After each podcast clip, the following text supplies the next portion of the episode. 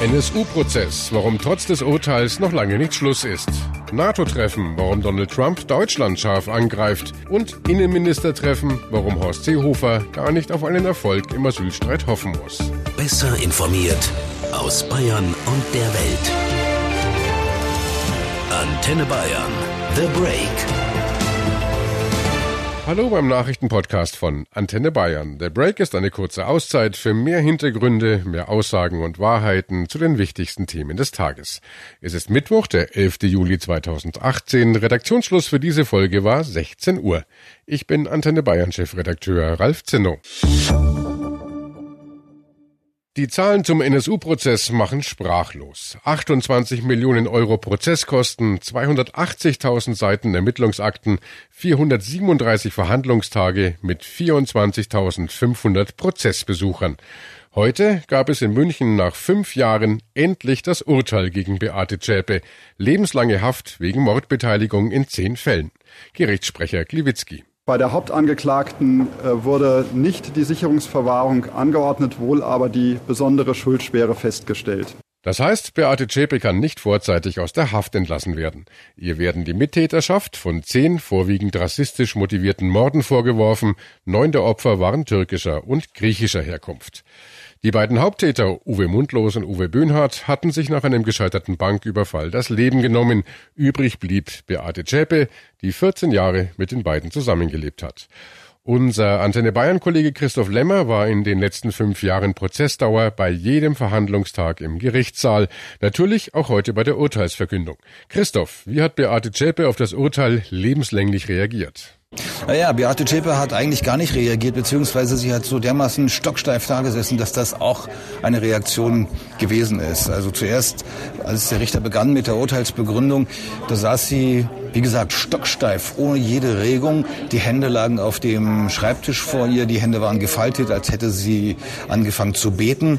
Äh, aber sie rührte sich dabei nicht, keine Regung im Gesicht und äh, bewegte den ganzen Körper nicht. Auch ihre Haare schwangen nicht einen Millimeter vor oder zurück. Und dann wechselte sie ab und zu die Position, stützte den Kopf auf die Hände und verharrte auch in dieser Position dann wieder ganz lange und stocksteif. Oder lehnte sich zurück, legte die Hände in den Schoß und verharrte auch da über lange, lange Zeit stocksteif, bis auf eines, was ich gesehen habe, weil ich auch bewusst hingeschaut habe, da zuckte der Zeigefinger dann eine ganze Zeit lang immer hin und her auf so eine ganz monotone Art und Weise. Also sie war offensichtlich geschockt von diesem Urteil. Da bin ich mir eigentlich sicher. Und es ist auch äh, schon ein bisschen überraschend, wie hart das Gericht tatsächlich geurteilt hat.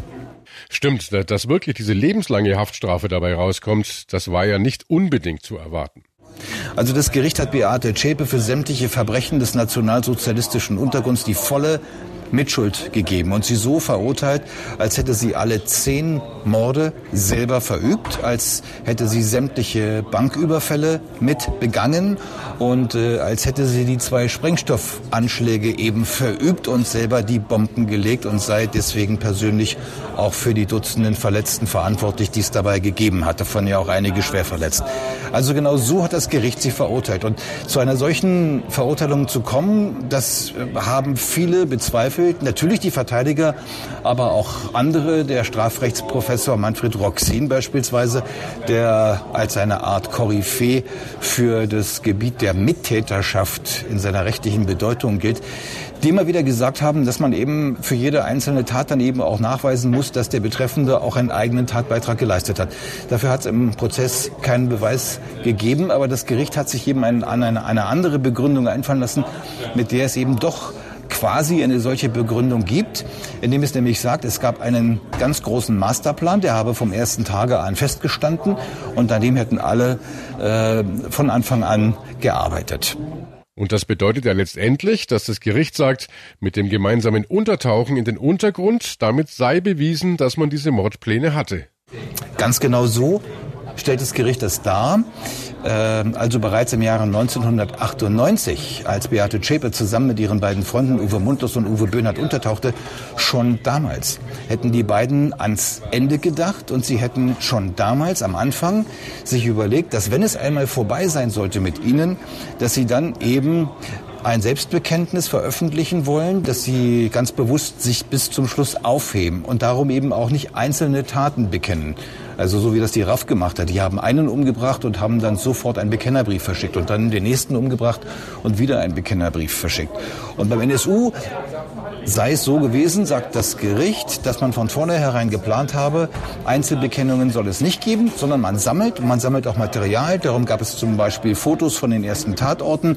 Darum habe man Zeitungsausschnitte gesammelt und so eine Art Archiv angelegt, damit man dann eben, wenn viele Taten verübt sind, ein großes, wuchtiges Gesamtwerk äh, produzieren kann, das den Staat und das eben auch die Bevölkerungsgruppe, die man in Angst und Schrecken versetzen möchte. Der Richter sagt alle Nicht-Deutschen. Er hat dann nochmal gesagt antisemitisch oder überhaupt Ausländer, dass man diesen Leuten also einen möglichst großen Schrecken einjagen möchte und dass man auch sie verunsichern möchte dahingehend, dass der Staat für sie nicht sorgen kann. Und das eben mit einem großen Knall und nicht mit vielen kleinen Knalls. Und dann sagt das Gericht, das sei auch ganz bis zum Schluss so durchgehalten worden, bis eben tatsächlich Uwe Mundlos und Uwe Böhnhardt mit einem Bankraub scheiterten am 4. November 2011. Danach haben sie sich umgebracht, das sei Teil des Planes gewesen, denn sie wollten sich auf gar keinen Fall erwischen lassen. Und äh, Beate Zschäpe habe die Aufgabe gehabt, für diesen Fall dann eben der, den ihr zugewiesenen Teil der schon fertig kuvertierten Bekenner-DVDs in Briefkästen zu werfen und dafür zu sorgen, dass das große Werk praktisch auch öffentlich gemacht werde. Und wenn es umgekehrt gekommen wäre, das heißt Zschäpe aufgeflogen, dann hätte sie sich umbringen sollen und dann hätten die beiden Männer die Bekenner-DVDs verschicken sollen.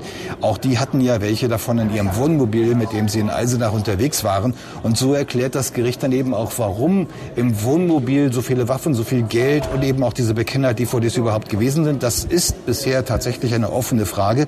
Und das, was das Gericht dazu sagt, ist auch eine Möglichkeit. Aber es ist eben eine Schlussfolgerung und sie ist nicht bewiesen. Ja, unglaublich, wenn man hört, wie skrupellos da geplant wurde. Jetzt aber mal abgesehen von der Angeklagten, wie wurde denn generell auf das Urteil reagiert?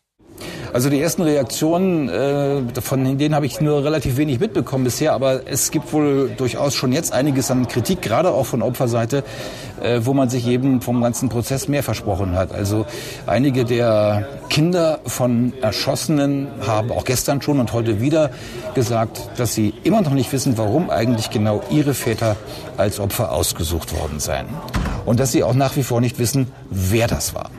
Es gibt auch äh, Fragen, die sich aus dem, den Abläufen des NSU selber stellen, die auch bis heute nicht beantwortet sind. Beispielsweise, warum gab es den letzten rassistisch motivierten Mord im Jahr 2006 und danach eben keinen mehr, obwohl der NSU eben erst im Jahr 2011 aufgeflogen ist, fünf Jahre später. Warum haben die Terroristen ihr Opferschema, sage ich mal, verändert. Warum war also die letzte Tat überhaupt, nämlich im Jahr 2007, der Mord an einer deutschen Polizistin und der versuchte Mord an ihrem Kollegen? Es ist ja eine ganz andere Art und Weise, äh, sich ein Opfer zu suchen äh, oder ein Opfer ganz anderer Art, als äh, das vorher eben der Fall gewesen ist. Auch darauf gibt es keine wirklich schlüssige Antwort. Das Gericht sagt dazu ganz schlicht, äh, das NSU-Trio habe schon immer auch einen Hass auf den Staat gehabt und jetzt also auch einmal demonstrieren wollen, dass man eben auch die Polizei direkt angreifen kann, äh, dass das gewissermaßen eine Steigerung der Mordserie gewesen sei. Aber diese Begründung ist schon deswegen nicht so ganz schlüssig, weil zum Beispiel nicht dieselbe Waffe verwendet worden ist wie bei den rassistisch motivierten Morden der sogenannten Cesca-Serie. Also es bleibt noch einiges offen und das Urteil ist ja auch noch nicht rechtskräftig. Es wird eine Revision geben, das ist gewiss. Beate Zschäpes Anwälte haben das schon angekündigt. Aber das wird, wie alles beim NSU-Prozess, eben noch eine Weile dauern, sicherlich gut ein Jahr. Das heißt, das Urteil ist zwar gesprochen, aber der Prozess noch lange nicht abgeschlossen. In Brüssel, da hat heute der große NATO-Gipfel begonnen und der befürchtete Krach, der ging gleich los. Eigentlich soll es ja vor allem um das Verhältnis zwischen der NATO und Russland gehen, aber US-Präsident Trump will lieber übers Geld reden. Seit langem regt er sich ja schon darüber auf, dass die Bündnispartner viel weniger für ihre Verteidigung ausgeben als die USA. Vor allem Deutschland hat er da im Visier. Kaum in Brüssel angekommen, kritisierte er unsere Politik. Nicht nur, dass wir zu wenig für die Rüstung ausgeben, er behauptet jetzt auch, dass Deutschland von Russland kontrolliert wird. Der Grund? Weil wir durch die neue Gaspipeline in der Ostsee einen Großteil unserer Energie von den Russen beziehen. But Germany is totally controlled by Russia because they were getting from 60 to 70 percent of their energy from Russia and a new pipeline. And you tell me if that's appropriate because I think it's not. And I think it's a very bad thing for NATO and I don't think it should have happened. Trump sagt also, Deutschland wird von Russland kontrolliert und das ist schlecht für die NATO. Kanzlerin Merkel hält allerdings dagegen. Ich möchte aus gegebenem Anlass hinzufügen, dass ich erlebt habe, auch selber, dass ein Teil Deutschlands von der Sowjetunion kontrolliert wurde. Und ich bin sehr froh, dass wir heute in Freiheit vereint sind als die Bundesrepublik Deutschland und dass wir deshalb auch sagen können, dass wir unsere eigenständige Politik machen können und eigenständige Entscheidungen fällen können. Und das ist sehr gut, gerade für die Menschen in den neuen Bundesländern. Der Ton wird also etwas schärfer. Leon Ginzel ist für uns beim NATO-Treffen in Brüssel vor Ort. Leon, was denkst du, hat diesen neuen Wutanfall von Trump eigentlich ausgelöst?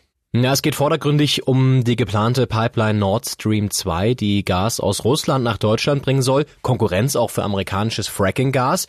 Und aus Sicht von Trump ein Synonym für eine zu gute Beziehung zwischen Berlin und Moskau. Damit verbunden aber auch der zweite Streitpunkt, der seit längerem schwelt, die aus Sicht der USA zu geringen Militärausgaben der anderen NATO-Länder. Auch hier im Fokus des Trumpschen Zorns Deutschland dass statt, zumindest nach amerikanischer Lesart, wie vereinbart, zwei aktuell nur 1,24 Prozent des Bruttoinlandsproduktes ins Militär steckt. Aber diese zwei Prozent Ausgaben für die Verteidigung, das sind ja nur ein Ziel, das erreicht werden soll. Und Trump pocht trotzdem vorher schon drauf.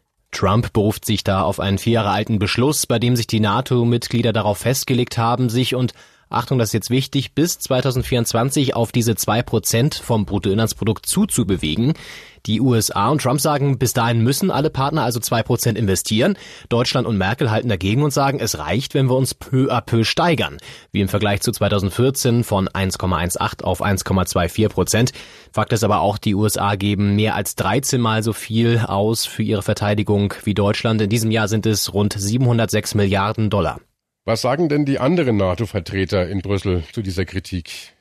NATO-Generalsekretär Stoltenberg hat Deutschland verteidigt. Die NATO-Partner hätten bereits angefangen, so Stoltenberg, mehr Geld in die Verteidigung zu stecken. Außerdem hob er nochmal die Bedeutung einer starken NATO auch für die USA hervor. Ganz gelassen bleibt Bundesverteidigungsministerin Ursula von der Leyen. Man habe sich schon fast an die Kritik Trumps gewöhnt, so von der Leyen. Damit würde man zurechtkommen. Die Ministerin gab aber auch zu, dass die Kritik in gewisser Weise berechtigt sei. Trump solle aber nicht immer nur, so sinngemäß, aufs Geld schauen, sondern auch auf das, was Deutschland darüber hinaus für die NATO leiste. Wir werden das weiter beobachten. Der NATO-Gipfel in Brüssel geht noch bis morgen weiter und natürlich wird es dann noch wieder ein Thema sein hier bei uns. 了。Während sich in Brüssel die NATO trifft, kommen heute und morgen in Innsbruck die Innenminister der EU zusammen. Im Mittelpunkt steht hier natürlich die Asylpolitik. Kurz vorher will sich außerdem noch Bundesinnenminister Seehofer direkt mit seinem italienischen Amtskollegen Salvini treffen. Seehofer will ja ein Abkommen unter anderem mit Italien erreichen, das die direkte Rücknahme von Flüchtlingen vorsieht.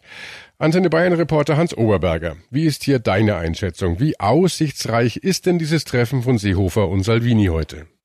Also ganz ehrlich, da wird nicht viel rauskommen heute. Der italienische Innenminister, der ja selbst zur fremdenfeindlichen Lega Nord gehört, wird Seehofer in der Rücknahmefrage vermutlich keinen Millimeter entgegenkommen. Salvini hat schon erklärt, keine Flüchtlinge zurücknehmen zu wollen. Die italienische Regierung sei ausschließlich bereit, den Italienern zu helfen, hat er erklärt. Statt zu nehmen, sei Italien bereit zu geben, hat Salvini mit Blick auf die Flüchtlinge etwas zynisch gemeint. Italien fährt da ja derzeit eh einen rigorosen Kurs. Salvini verweigert auch Schiffen privater Hilfsorganisationen, die im Mittelmeer Flüchtlinge auflesen, das Einlaufen in italienische Häfen. Die neue italienische Regierung will stattdessen, dass die geretteten Migranten nicht nach Europa kommen, sondern nach Libyen zurückgebracht werden. Aber wenn das schon nichts wird, irgendwelche Erfolge wird Seehofer ja vorweisen müssen. Naja, es wird äh, ja heute und morgen in Innsbruck auch noch Gespräche mit anderen EU-Innenministern geben. Zunächst mal wird Seehofer ausloten, wie da die Stimmungslage so ist. Tatsächlich ist ja nach dem letzten EU-Gipfel etwas Bewegung in die festgefahrenen Gespräche über eine europäische Flüchtlingspolitik gekommen. Aber ohne Italien sieht es tatsächlich düster aus, dass das mit äh, den Rückweisungen an der deutschen Grenze so klappt, wie sich das die Berliner Koalition ja vorgestellt hat. Möglicherweise lässt es Seehofer dann eben doch drauf ankommen. Er hat ja gestern bei der Vorstellung seines Masterplans Migration nochmal erklärt, dass äh, nationale Lösungen umso mehr an Bedeutung gewinnen würden, je weniger Europa leisten könne. Sprich, wenn es nicht mit den anderen EU-Ländern geht, dann machen wir es eben alleine. Dann könnte also doch so eine Kettenreaktion einsetzen. Deutschland weist an der österreichischen Grenze zurück, dann wird Österreich, wie schon angekündigt, an seiner Grenze nach Italien zurückweisen und dann würde Italien sich vermutlich erst recht abschotten und gar niemand mehr aufnehmen. Das wäre aber ja kein wirklich erstrebenswertes Szenario. Naja, die meisten EU-Länder würden das gerne verhindern, denn das heißt natürlich auch, dass es kaum noch eine Gesprächsbasis für eine gemeinsame europäische Lösung gibt. Die Frage ist, äh, ob Seehofer daran überhaupt so interessiert ist. Bisher jedenfalls hat ihn das auch ziemlich kalt gelassen. Es ist jedenfalls das erste Treffen der EU-Innenminister, an dem Seehofer seit seinem Amtsantritt überhaupt teilnimmt. In jedem Fall dürfte es kein besonders harmonisches Treffen werden. Weder drinnen noch draußen. Die Tiroler Polizei rechnet mit massiven Gegendemonstrationen in der Innsbrucker Innenstadt, eventuell auch mit gewalttätigen Ausschreitungen und hat deshalb vorsichtshalber mal 1000 Beamte zum Schutz dieses EU-Innenministerratstreffens im Einsatz. Danke Hans, wir werden genau hinschauen und sicher morgen über die Ergebnisse des Innenministertreffens nochmal sprechen. Das war The Break, der Nachrichtenpodcast von Antenne Bayern an diesem Mittwoch, den 11. Juli 2018. Ich bin Chefredakteur Ralf Zinno. Antenne Bayern. Besser informiert. Jeden Tag. Zu jeder vollen Stunde auf Antenne Bayern. The Break. The Break gibt's auch morgen wieder um 17 Uhr. Jetzt abonnieren.